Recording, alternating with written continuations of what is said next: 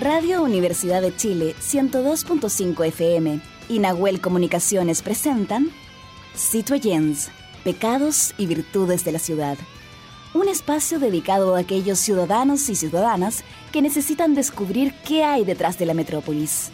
Bienvenidos al debate sonoro de ideas, al rescate de la memoria, al rito de la reunión para arreglar el mundo, a la capacidad de opinar y escuchar al otro. Con ustedes, los anfitriones de Citoyens.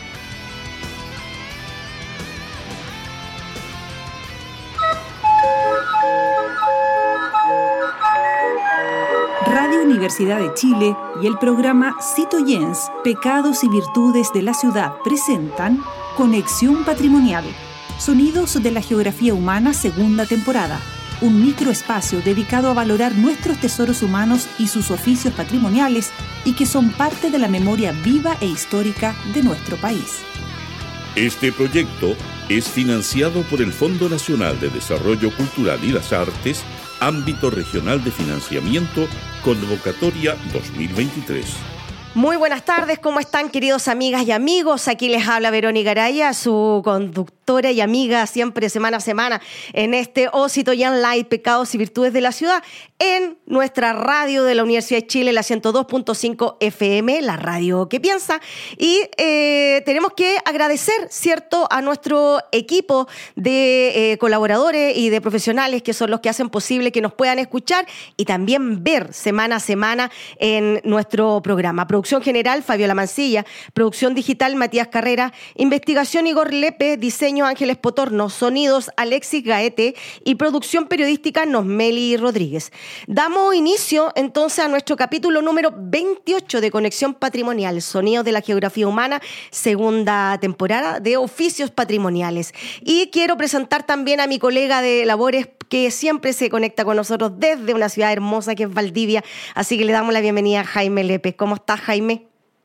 Hola, ¿cómo están ustedes? Eh, mucha lluvia en Valdivia, pero eso es característico de Valdivia, así que, en todo el año, así que no, no cesa la lluvia y afortunados somos los que tenemos agua. Sí, pues. Así que comparado con el norte. Sí, pues sí. Así que encantado de, hablar de este oficio tan hermoso. Sí, oye, nosotros en el 2018, Jaime, no, sé si tú te recuerdas que tuvimos justamente a un titiritero en el estudio que trajo supuestamente sus títeres, pero esta vez, ¿y por qué estamos eh, tomando el tema de los títeres específicamente titiriteras? Es justamente por eso, porque la historia y la investigación claramente nos comenta de que hoy día en Chile, para información de todos nuestros seguidores, hay 50 y 50, tanto mujeres como hombres relacionadas y vinculadas a este oficio.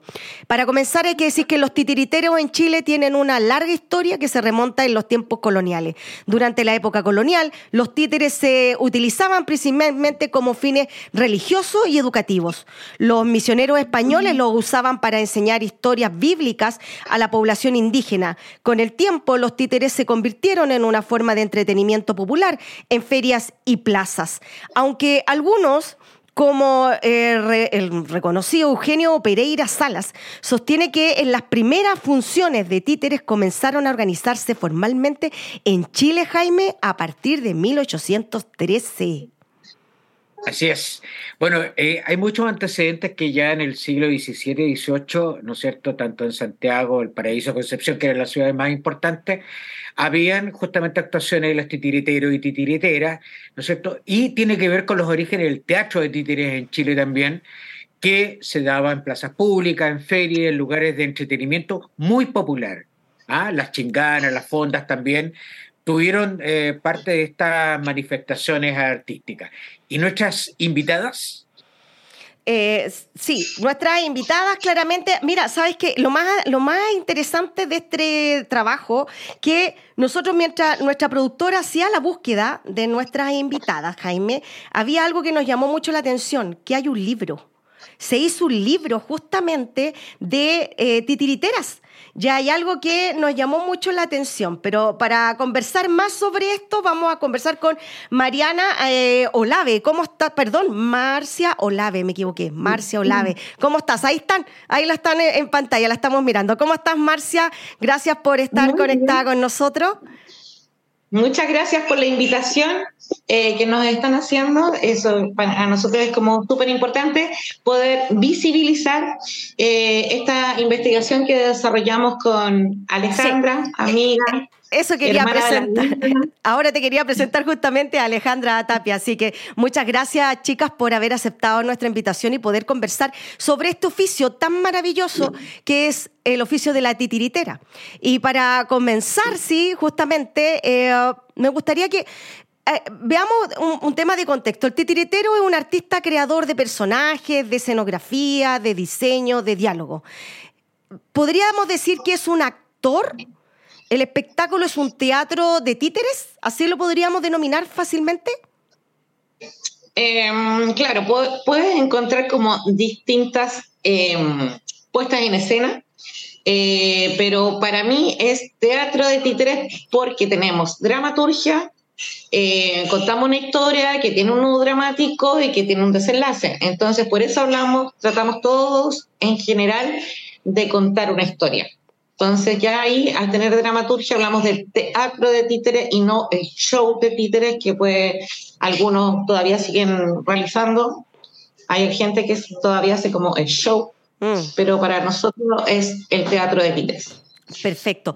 Hay algo que, Jaime, perdóname que sí que lo, que lo diga, pero tenía que hacerlo. Marcia Olave, en una de tantas sus presentaciones, ella se denomina aprendiz del hermoso oficio de los títeres. ¿Todavía te sigues considerando aprendiz, Marcia? Creo que eh, voy a ser una eterna aprendiz. Ah. Em, el mundo de los títeres es tan amplio, hay tanta técnica que creo que uno nunca deja de aprender en este oficio tan lindo. Así que creo que sí, voy a permanecer siendo un aprendiz siempre. Las nuevas generaciones con nuevas ideas, eh, los más viejos te enseñan, es como siempre un constante aprendizaje. Jaime. Sí, nosotros tuvimos el 2018, tal como mencionaba eh, Verónica, a, uno de los tesoros humanos vivos, el señor Guzmán, ¿no es cierto? Que es toda una escuela, una trayectoria, su hija también sigue exactamente la misma disciplina. Y ah, nosotros estamos acostumbrados, tal como lo vimos en la presentación, eh, respecto al entretenimiento en estas ferias populares pero también en Centroamérica el títere cumplió una función educativa tremendamente relevante en términos de contenido, incluso en el caso de Nicaragua, de alfabetización, sobre todo en el caso de las primeras edades. Eh, ¿Ustedes les dan importancia a ese contenido que versa en estos personajes? Sí, sí. Eh, en las obras que, mm, que trabajamos como compañía, em, siempre hay una reflexión y em, una enseñanza o aprendizaje.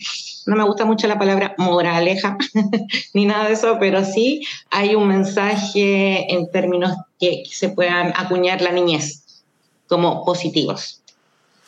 Hay, hay algo que me, que me gustaría ahí profundizar un poquito antes de que avancemos específicamente en el oficio. Hay, hay un libro que ustedes escribieron que se llama La voz de las titiriteras en Chile, em, que justamente habla y ustedes profundizan en, en la vida de estas mujeres eh, o visibilizan principalmente la vida de estas mujeres dentro de este oficio. Eh, ustedes pudieron conversar con alguna. Esto, lo, si no mal me equivoco, corrígeme usted, Alejandra, lo realizaron en periodo de pandemia, pudieron conversar no con muchas mujeres, pero de ahí ustedes pudieron extraer traer eh, esta historia y qué nos podemos encontrar en este libro, qué nos cuenta este libro. A ver, este libro maravilloso porque es el primer libro que se hace desde la voz de las mujeres, en este caso eh, eh, Marcia que oficia en, como titiritera y yo como investigadora, es un, en este caso un diálogo de ambos, tanto desde la academia y el oficio, y se van a encontrar con este libro eh, que habla sobre historias de vida en profundidad con titiriteras, que son las que tienen, eh, nos atrevemos a decir, con más alta trayectoria. Estamos hablando dentro de 30, 60 años de trayectoria. Eh, declaramos cinco y con las cinco conversamos en el periodo post-pandémico, por así decirlo. Por tanto, fue un, un gran desafío donde nos pudieran, nos acogieron de manera muy afable, muy fraternal y fuimos a las primeras visitas, por así decirlo, luego de pandemia. Entonces fue una conversación muy grata, muy cercana. Eh, estuvimos prácticamente una semana en Santiago instaladas eh, conversando eh, con cada una de ellas. Y desde ahí, bueno, decir que se van a encontrar con historias muy potentes donde sin duda ahí la, gran fortaleza que tienen las titiriteras es el hecho de que hasta el día de hoy ellas se mantienen activas, eh, muy convencidas de su oficio y lo más maravilloso que ellas apostaron por eh, dedicarse a ello, estamos hablando de los años, desde los años 50, estamos hablando una historia de vida que apostó por, eh, en este caso, vivir del oficio, criar y educar desde el oficio de las titiriteras hasta el día de hoy. Entonces yo creo que esa invitación también es adentrarnos a estas historias que son muy potentes y que hasta el día de hoy yo me atrevo a decir que no son eh, una porfía de seguir, sino que es desde el oficio más esperanzador, esperanzador. Que así también lo planteamos en nuestra conversación eh, de puntos de vista, eh, lo hemos tratado desde un lenguaje muy cotidiano, muy cercano, para que todo, cualquier lector pueda llegar a estas historias y a su vez también eh, compartirles. Hay un paréntesis chiquitito que quiero decir, como, como entrevistaron a Tito de Candelilla, una de nuestras entrevistadas es la Luchita, que es mm. eh, la compañera y pareja de Tito Guzmán. Eh, ella aparece ahí con, y ahí tenemos una historia muy hermosa y larga, que, porque tiene muchos elementos, todo lo vivido por ellos, entonces le quería comentar igual eso, que, que está la luchita ahí en el, en este libro. Qué entretenido. Jaime. Sí. Marcia, eh, hay, hay, un elemento que, que, siempre me ha llamado la atención, que eh, de alguna manera los seres humanos, especialmente las infancias, tienen una atracción por el personaje o por los personajes, y esa atracción no se ha perdido a pesar de las tecnologías, de los gamers y de todos estos nuevos juegos online, y esa maravillosa conexión tiene que ver con tal vez el desdoblamiento, el que no sea una persona, sino que sea un títere, un personaje ficticio, inanimado, que los lleva justamente a fantasear, a asombrarse, a maravillarse con toda esa historia y con todos los chascarros que van sucediendo en el periplo, ¿no es cierto?, de, del contenido. ¿Por qué crees tú que a pesar de las nuevas tecnologías, de toda esta inversión de los gamers, ¿no es cierto? Los títeres siguen siendo atractivos para, para las primeras infancias, especialmente. No, pierden, nunca pierden su, su encanto. Sí, eh, creo que se debe harto igual a la teatralidad. Creo que es un factor súper importante porque el teatro eh, te permite generar este hecho de un público y alguien que actúa, ¿cierto? Y ese momento es único es irrepetible. Mm. Y eso, eh, no sé, yo he visto niños que han visto 10 veces la función que yo hago y las 10 veces se vuelven a encantar y se vuelven a reír por, porque es como monitos animados, mm. pero en vivo. Claro. Eso siento yo. Son como monitos animados, pero en vivo, contándote una historia. Los niños se olvidan, se olvidan que hay una persona manipulando eh, estos muñecos. Ellos se desentienden de que existe alguien ahí detrás de, estos muñecos. Ellos los ven muy real. Eh, apela mucho como a la a esta imaginación de, la, infancia.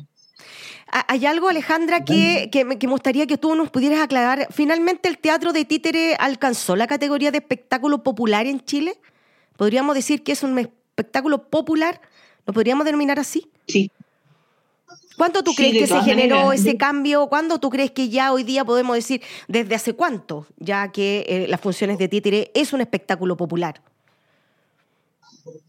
¿Desde cuándo podríamos decir? Yo ahí no, igual como de sus inicios, porque hay que pensar en la juglaría que se hacían desde tiempos de la colonia, donde se hacían todos los recorridos, que se iba de fiesta en fiesta con los muñecos, los juglares, payasos, mimos, que recorrían, y ya desde ahí nace, nace yo creo como un arte popular. Sí, sin olvidar también que tiene su finalidad política, desde ahí también. Eh, que a eso iba también Es justamente al hecho de lo que, cuando hablamos del tema político, de qué manera los títeres, en una época controversial en este país, ¿cierto?, pudieron seguir trabajando, eh, no siendo perseguidos, siendo que en algunos minutos ustedes tenían, no usted específicamente, pero cierto, nuestros queridos eh, profesores antiguos de, este oficio sí utilizaban el discurso político, una crítica social específicamente. Entonces, ahí ¿cómo lograban hacer esta unión? ¿Me escucharon? La unión. Sí, sí, sí, sí, la, escuché. De cómo en aquellos tiempos, bueno, eh, no tenemos que desconocer también que eh, hubo un tiempo muy importante donde eh, todo se solapó, se disfrazó, se clandestinizó, por así decirlo, pero yo creo que siempre ha estado, independientemente desde, dónde, desde cuándo, en el minuto, en el día en que surge esto, yo creo que el, el hecho que Marcia es una de las pocas titiriteras eh, acá en, la región que ella oficia, vive de esto, y no solamente se adentra a los teatros o espacios cerrados, sino que desde un parque, desde la calle, yo creo que ahí, eh, ahí está su rincón, por así decirlo, hasta me atrevo a decir su militancia. Eh, ella, ya, ella viene hace poco de un encuentro teatro popular incluso que se hace anualmente en Mendoza fue ahora, y donde ahí me compartía ella que era eh, muy potente el, este encuentro como militancia. Ahí nos mm. podrías también compartir. Sí, sí, como dice Janica, al final termina siendo una apuesta y una militancia política el, querer trabajar en los espacios públicos. Eh, nunca perder eh, el oficio de los títeres se ha desarrollado también a lo largo de la historia en los espacios públicos. Ahora, con respecto a las dramaturgias, creo que siempre tienen un contenido político, solamente que son, eh, están como dice Jani, un poco adecuados al lenguaje, eh, pero sí siempre hay como una apuesta ahí política también con lo que, con lo que se desarrolla.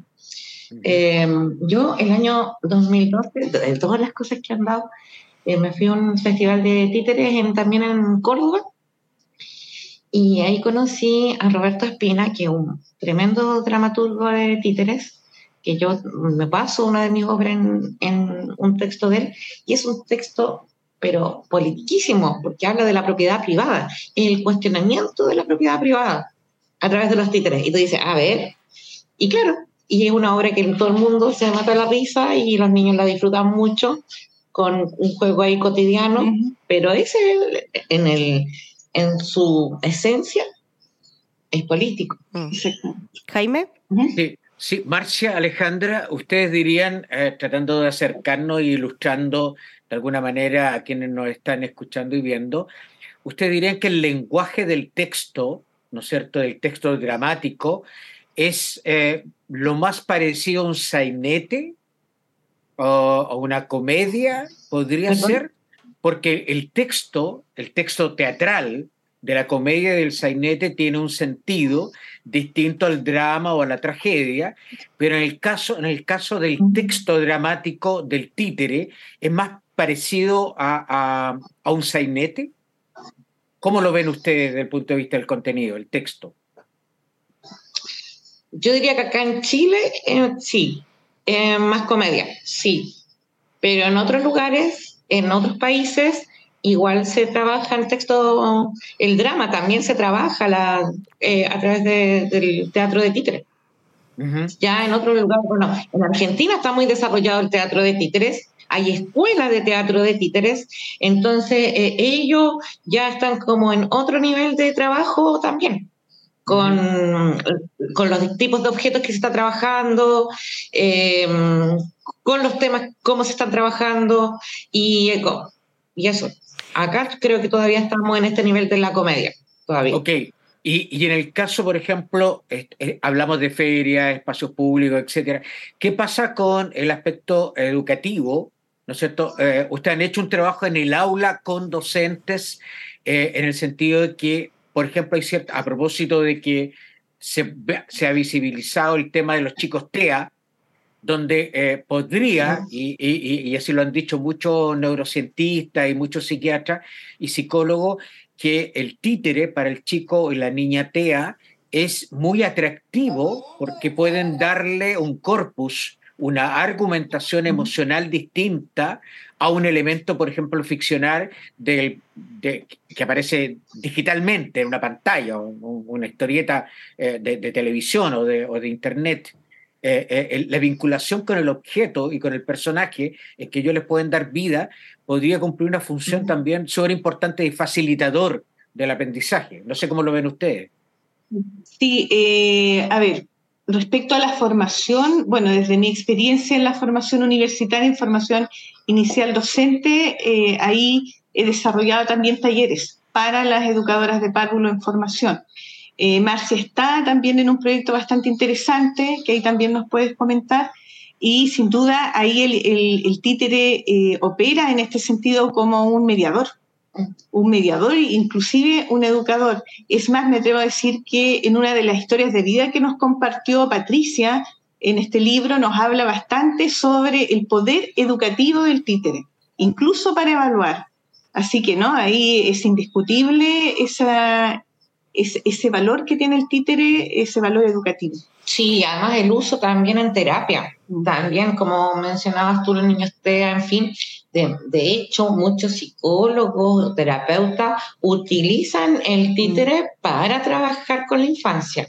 Entonces, claro, está como metido en distintos em, lugares el, el, títere y también em, hay como un diplomado que se hace que es títere terapia entonces también es para uso terapéutico y, en fin, entonces Está en muchos lugares.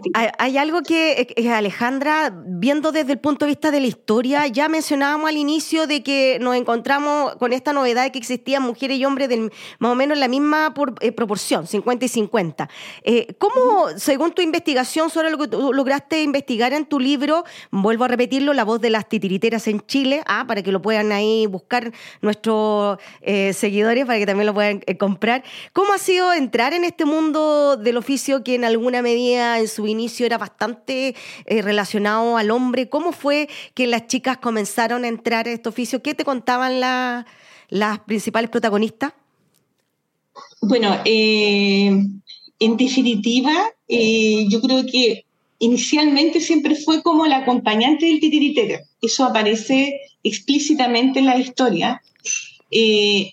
Pero aún así se podría decir que no hay un, un resquemor, un resentimiento en lo absoluto, porque el proceso que ellas llevaron en sus vidas y hasta el día de hoy es bastante compartido en los roles. Sobre todo nos interesaba saber qué pasaba con esta mujer que además de ser la acompañante del titiritero y que a su vez era titiritera, eh, como eh, también como el rol de madre, eh, de crianza, la, eh, eh, todo lo que tiene que ver en la casa. Entonces, teníamos, eh, de manera muy honesta lo decimos, teníamos como un prejuicio.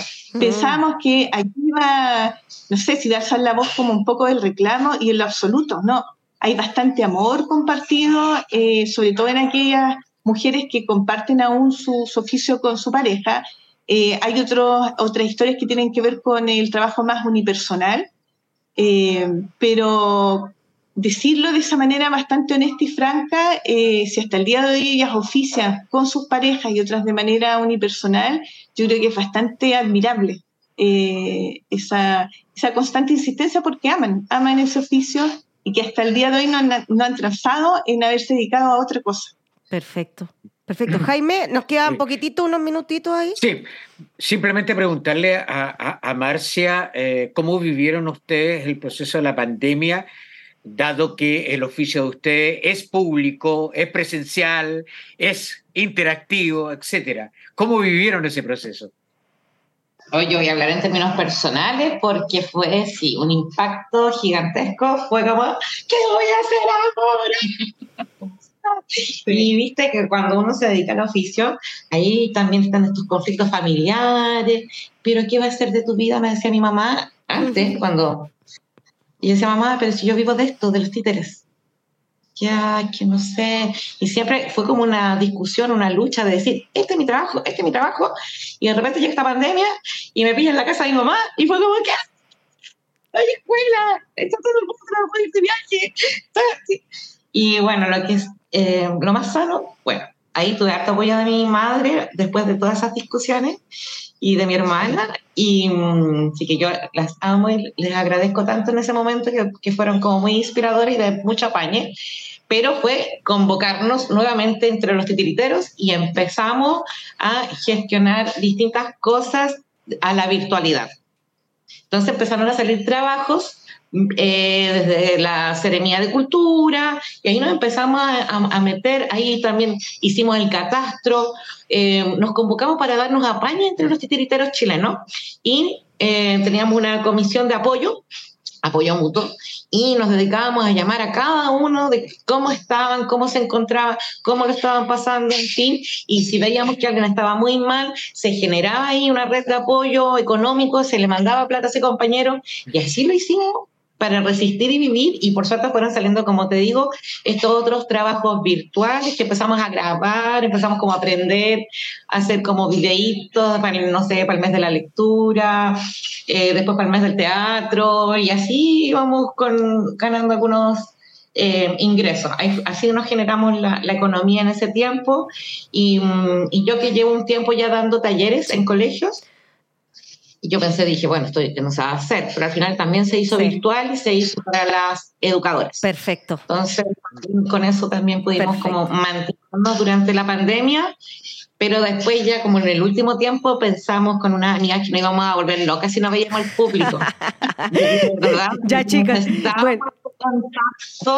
Y acá Temuco fue muy fuerte. Perfecto. La cuarentena hacía que nosotros agarrábamos carpa y todas nuestras maletas nos íbamos hecho queco para Licanrad y para la zona de la Custra. Chicas. Y trabajábamos allá a la gorra. Gracias, gracias, chicas. Mire, ya me están aquí tirando la oreja porque nos pasamos completamente. Bueno, primero queremos agradecer a Marcia Olave y Alejandra Tapia, ¿cierto?, por eh, haber aceptado nuestra invitación y estar hablando de este oficio tan maravilloso que son las titiriteras.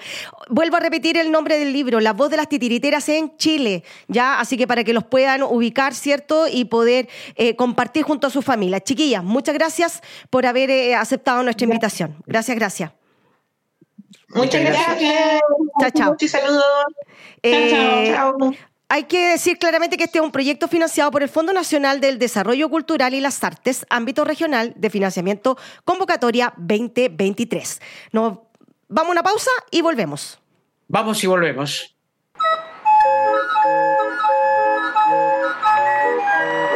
Radio Universidad de Chile y el programa Citoyens, Pecados y Virtudes de la Ciudad presentaron Conexión Patrimonial, Sonidos de la Geografía Humana, segunda temporada.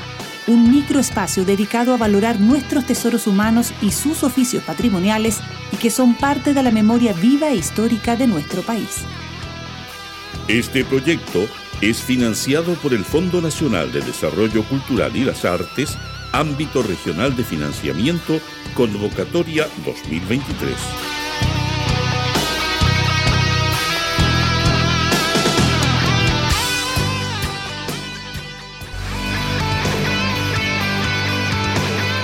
En la Plaza de Abasto todo puede suceder, porque es un lugar de encuentro con las ideas, los mundos y los personajes de la ciudad. Estamos de regreso, Jaime. Estábamos en nuestro Big Band de la ciudad, lugar de que convoca a todos nuestros músicos para quienes quieran que su tema salga al aire por Radio Universidad de Chile, la 102.5 FM. Les pedimos que a través de nuestras redes sociales, ¿cierto?, se comuniquen con producción y manden sus temas. Eh, bueno, Jaime, estamos en nuestra Plaza de Abastos, lugar de conversación y temáticas ciudadanas. El 17 de diciembre, ¿cómo votará?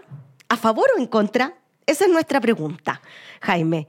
Eh, con 33 votos a favor y 17 en contra, fue aprobada la propuesta constitucional, la cual deja en claro que no hubo un consenso entre los convencionales. La propuesta consta de 182 páginas, 17 capítulos, 216 artículos y 62 disposiciones transitorias. Bueno, tras este rechazo de la versión anterior hay que hacer un poco de historia también, ¿no es cierto? Eh, se hubo, o sea, se hubo una, una convocación una convocatoria en realidad, respecto de hacer un nuevo intento de llegar a un consenso, a una constitución, un texto constitucional que eh, justamente pudiera reflejar eh, el interés, la necesidad de eh, la ciudadana y los ciudadanos. Para ello se nombraron una comisión experta, no sé, nombrada por la Cámara de Diputados y del Senado, y también escogimos ¿no es cierto?, en las elecciones pasadas a una serie de representantes de estos consejeros y consejeras constitucionales que debía justamente redactar o ayudar a redactar este proceso. Eh, presenta a nuestro invitado. Sí, bueno, para saber más y por qué no hubo un consenso como lo que la mayoría esperaba, ¿cierto? Y más o menos con qué es lo que nos vamos a encontrar. Siendo que el texto, Jaime, ya está dando vuelta por redes sociales y al parecer hay mucha gente que todavía no lo lee. Hay, que recordar que el gobierno tiene que entregar, eh, el gobierno tiene que hacer entrega de manera masiva, pero mañana, eh, perdón, esta semana, entregan al presidente, le entregan justamente este borrador. Y para conversar sobre el tema vamos a hablar con Jocelyn Ormeño, consejera constitucional del Partido Socialista. ¿Cómo estás, Jocelyn? Gracias por aceptar nuestra invitación. Muchas gracias. Buenas noches a todos, a todas, eh, que nos siguen también a la Radio Universidad de Chile. Em, bueno, Jocelyn. Eh, ¿Me escuchan bien? Sí, te escucho, perfecto. Perfecto. Como decía Jaime, bueno, hay que hacer un poquito de historia, ¿no? Y, a la pregunta que tú me planteabas era que, eh, ¿por qué no ¿Por qué no hubo acuerdo? Bueno, eh, hay una convención, ¿cierto? constitucional, ¿cierto? De la vez anterior, donde la izquierda, ¿cierto? A la que yo represento, eh, soy parte de la izquierda del Partido Socialista, eh, fue una mayoría, ¿verdad? y nosotros nos hemos hecho cargo, sin duda alguna, nos hemos hecho cargo también de lo que pasó en la convención. Nosotros desde el día uno también eh, dijimos que íbamos a respetar el anteproyecto eh, emanado de la, de la, comisión experta, eh, porque creíamos que ahí estaba la mirada transversal de todo, de todo el aspecto político, ¿cierto?, que, que, que vive en nuestro país, ¿cierto?, desde Partido Comunista hasta Republicano. era un proyecto bastante transversal, conversado, trabajado por los expertos. no era quizá a lo mejor el texto que nosotros queríamos, ¿cierto? el texto soñado, ¿cierto? la constitución soñada, pero nos permitía, ¿cierto? de alguna manera vivir y transitar ¿cierto?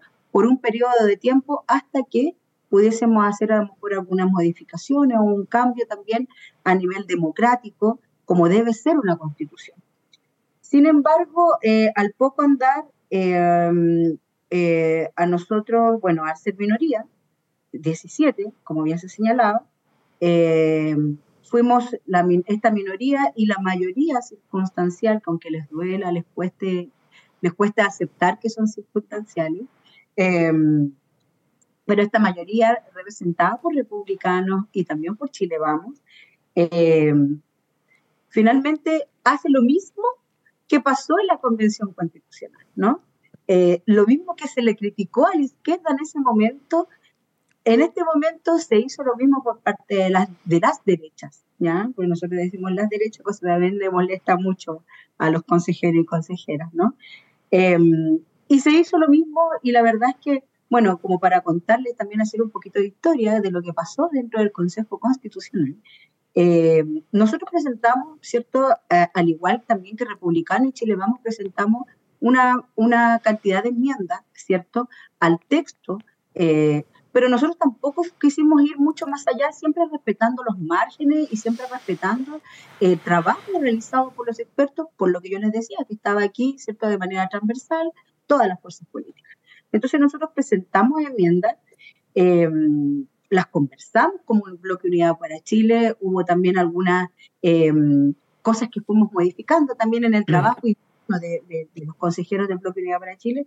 Y cuando nosotros presentamos a cada una de las comisiones bueno, eh, mira, yo soy profesor eh, y la verdad es que yo tenía bastante esperanza en que íbamos a llegar a puntos de encuentro, íbamos a dialogar, íbamos a llegar a, poder converger en un punto que es nuestro país, ¿cierto? Sí. Eh, y la gente que nos representa. Perfecto. Pero resulta que cuando nosotros llegamos, cuando nosotros llegamos, nuestras enmiendas fueron todas rechazadas. Rechazadas, sí. Solamente para decirte, solamente mm. cinco enmiendas de nosotros de comisiones fueron aprobadas en comisión, mm. porque las de pleno no ninguna. Sí. Jaime. sí, Jocelyn, eh, ¿no fueron un poco o bastante ingenuos e ingenuas? O sea, nosotros sabemos que en el decálogo ideológico de las derechas, más allá de que nuestra derecha todavía sigue en el siglo XIX, ya eh, el tema de la propiedad, el tema valórico eh, respecto del aborto es parte de su decálogo, es su ADN. ¿Cómo fueron tan ingenuos de pensar que las derechas iban a pasar por alto este tema de la propiedad, que además se usó por parte de la derecha a través de los bots en la elección pasada, justamente al revés. Oiga, le van a quitar su casa, oiga, su segunda casa, etc. ¿No hubo un pecado de ingenuidad ahí? Sí, Jaime, mira, más que ingenuidad, mira, sí puede ser, pero em, nosotros sabíamos que republicano venía con esa, en esa mirada y en ese, venía con esa arremetida, ¿no?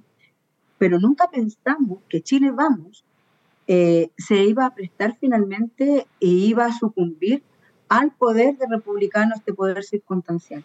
Pero entonces eso significa que sí es cierto el tema de la ingenuidad, porque eh, confiar en las derechas hoy día es como bien ingenuo, ¿no? O sea, sí. O sea, si ustedes me preguntan, quizás desde mi perspectiva personal, sí, nosotros, eh, la verdad es que sí, fuimos con bastante ingenuidad, eh, pensamos que se podía llegar a diálogo, quisimos llegar a diálogo, conversamos desde muchas miradas, desde muchas perspectivas, aunque se nos acuse que no fue así, pero sí fue así, lo conversamos, buscamos la forma desde los territorios extremos a la cual yo represento, que yo represento a Liga Parinacota. Jocelyn, eh, hay un, quiero profundizar directamente porque me gustaría que ahí, por el poco tiempo que tenemos, mira, en el artículo 16 dice textual, mm. la constitución asegura a todas las personas, uno, el derecho a la vida. La ley protege la vida del quien está por nacer. Y inmediatamente, punto seguido, dice, se prohíbe la pena de muerte. En esta, con este artículo, ¿qué pasa entonces con la ley de, actual del aborto en sus tres causales? Ya, mira, aquí pasan varios temas eh, que pasan, por ejemplo, por este artículo. Eh, bueno, cuando nosotros hablamos de la vida de quien está por nacer, automáticamente nosotros ya le adjudicamos una característica humana, ¿no?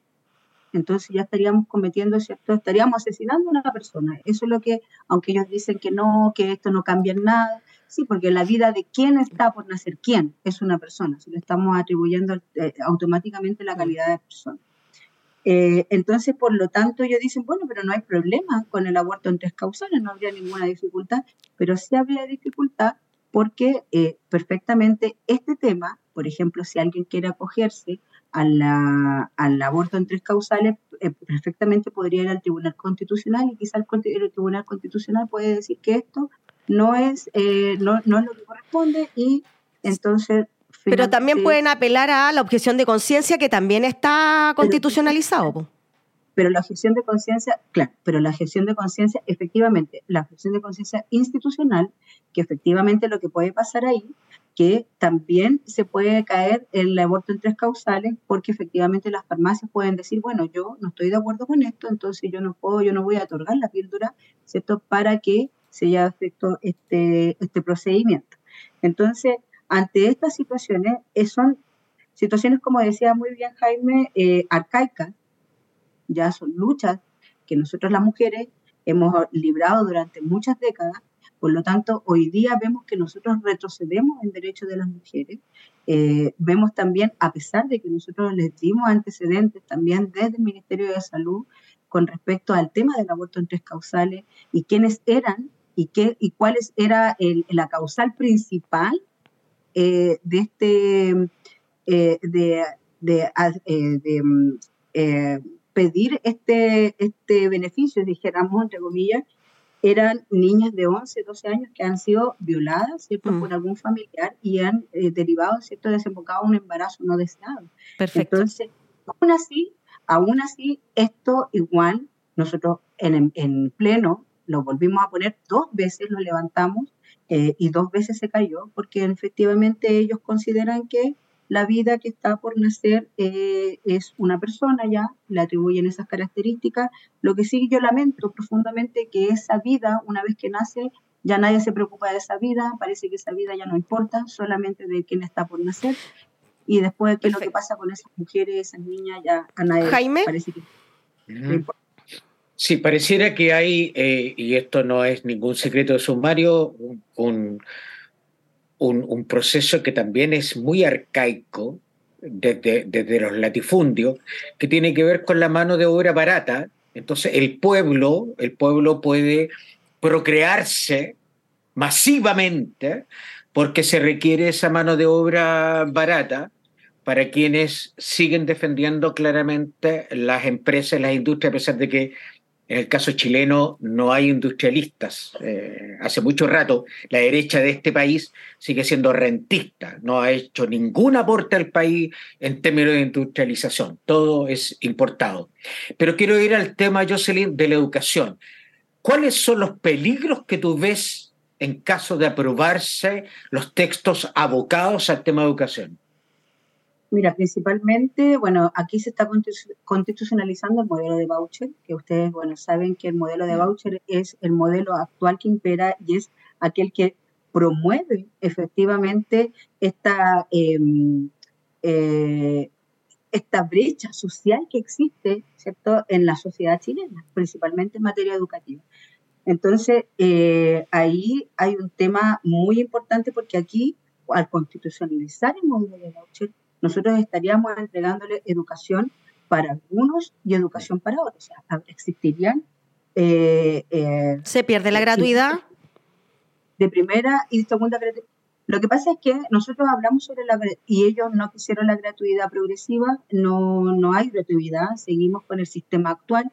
La verdad es que hay cosas que se mantienen del sistema actual, pero que se agregan otras cosas y que son mucho más regresivas. Por ejemplo, nosotros planteábamos la gratuidad en el, en el sistema superior, en la educación superior, gratuidad progresiva, cosa que no fue aceptada, ¿cierto?, por, eh, por, por, la bancada de la derecha, porque eh, ellos piensan de que tiene que seguir como está, ¿cierto?, aquellos que puedan financiar su educación y, y, y la verdad es que eso también eh, es una problemática, ¿cierto? Para, porque seguiría el tema del CAE, o sea, es una mm. problemática. Nosotros planteamos muchas veces que el tema del CAE es uno de los endeudamientos más potentes que tienen nuestros estudiantes hoy en día. Entonces, y eso también em, eh, iría en, en, perjuicio de un montón de estudiantes que están saliendo de enseñanza media y que quisieran estudiar y no lo van a poder hacer porque recuerden ustedes que el CAE es casi como comprarse una casa, entonces casi imposible para una carrera universitaria. Hay otro punto también que quería preguntar, era el punto 27 del mismo artículo, dice la libertad sindical. Esta comprende el derecho a la sindicalización y a la huelga ejercida dentro del marco de la negociación colectiva. Pregunta, o sea, los sindicatos que quieran irse a huelga entre las negociaciones colectivas no van a poder ir a huelga, van a tener que esperar el proceso de negociación colectiva, ¿están obligados? O sea, ellos, mira, lo que pasa es que, a ver, acá es importante que nosotros entendamos que esta constitución, esta propuesta constitucional tiene titulares muy bonitos. El titular es muy bonito, pero después cuando tú estás, vas desglosando ese titular y vas entendiendo la letra chica, la letra chica trae y trae consigo cosas que son muy peligrosas, principalmente, por ejemplo, para los trabajadores y trabajadoras. El derecho a huelga es suprimido, el derecho también a la negociación colectiva o la, la, negociación ramal también es suprimido. Entonces, por lo tanto, los trabajadores y trabajadoras eh, retroceden, o sea, aquí se cercena el derecho de los trabajadores y trabajadoras. O sea, eso es lo grave que está sucediendo eh, al presentar esta propuesta constitucional. Yo lo que quiero decirle a ustedes, aprovechando este espacio, que, eh, como les digo, el titular es muy bonito. Les van a presentar un titular, les van a decir ustedes, les van a conversar con palabras muy bonitas, pero hay que ver la letra chica. La letra chica hay que leer.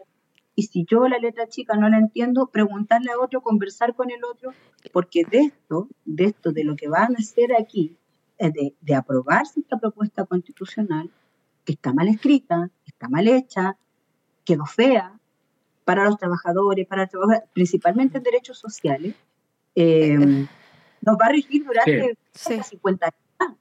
Sí. Jaime. Jocelyn, Jocelyn, quiero hacerte una pregunta que, que, es muy clave y que la he escuchado poco. No, lo tengo, no tengo claridad, por eso de verdad te quiero preguntar. En caso de aprobarse, ¿cuándo entra en vigencia? Y, y quiero aterrizarlo con el tema de salud. Ya el Colmed, el Colegio Médico, ha señalado que las ISAPRE están a punto de una quiebra. Eh, ¿Cuándo entra eh, en ejercicio este nuevo texto constitucional? Porque casi es un salvataje a la ISAPRE, ¿o no? Sí, o sea, este, este, o sea, es un salvataje a las empresas privadas. O sea, este proyecto constitucional a la ISAPRE, a la FP, consagra la FP, consagra la ISAPRE. Ahora, bueno, nosotros mañana, eh, mañana nosotros le entregamos el día martes, mañana le entregamos a las 8.20 de la mañana, le entregamos el texto constitucional al presidente. Eh, tenemos una ceremonia con el presidente, con, eh, bueno, con el presidente Gabriel Boric, con eh, Carolina Toa y Álvaro Elizalde, que ellos van a recibir la propuesta constitucional. Después de esto, bueno, viene la bajada, ¿cierto? Ya, bueno, está circulando el texto a nivel eh, virtual, ya la gente lo puede leer, lo puede descargar, pero también se va a entregar de manera gratuita a la gente. Y luego viene, viene la campaña, ¿cierto?, por eh, el, el, apruebo o el en contra. Perfecto. Y el 17 de diciembre es eh, la, la votación y lo más probable es que ya eh, este año, esperamos que este año, bueno, y, o el próximo año, bueno, esperamos que esto, sinceramente, bueno, ustedes ya saben cuál es nuestra postura, Mm. es en contra. Eh, ya el próximo año ya estaría ya eh, puesto ya en, en vigencia. Este Jocelyn, texto con- antes que, antes pues ya me están cortando, pero sí tengo que preguntar algo de las redes sociales que me tenían saturada. ¿Qué pasa? Yo tengo pagada mi casa, pagada, crédito hipotecario pagado, tengo todo pagado. ¿Por qué tengo que seguir pagando contribuciones? Es que, a ver, ese es un tema muy importante con respecto al tema de las contribuciones y me gustaría que ojalá que la gente ponga mucha atención. Nosotros tenemos, a ver, el Estado social de derecho, como bien lo dice, la solidaridad, también existe una solidaridad territorial, ya el impuesto territorial que se llama. Ya eh, lo voy a contar desde, desde lo voy a, a tratar de reducir lo más, lo más rápido posible. En dos minutos. Eh, existe, existen comunas, existen eh, municipios en Chile que son muy pobres. Dentro de está el municipio de Arica Parinacota, pobres. Y se benefician producto de este impuesto territorial, ¿ya? Que es el, el- impuesto a la primera vivienda. ¿Ya? Entonces, eh, y se benefician de de diferentes formas, luminaria, salud, educación, etcétera. Eh, cuando se tira, se, se retira este impuesto, comunas pobres como la de la región de Arica Parinacota, eh, irían, eh, se, se, eh, irían en desmedro de estas comunas, por ejemplo, de, de la- de mi región.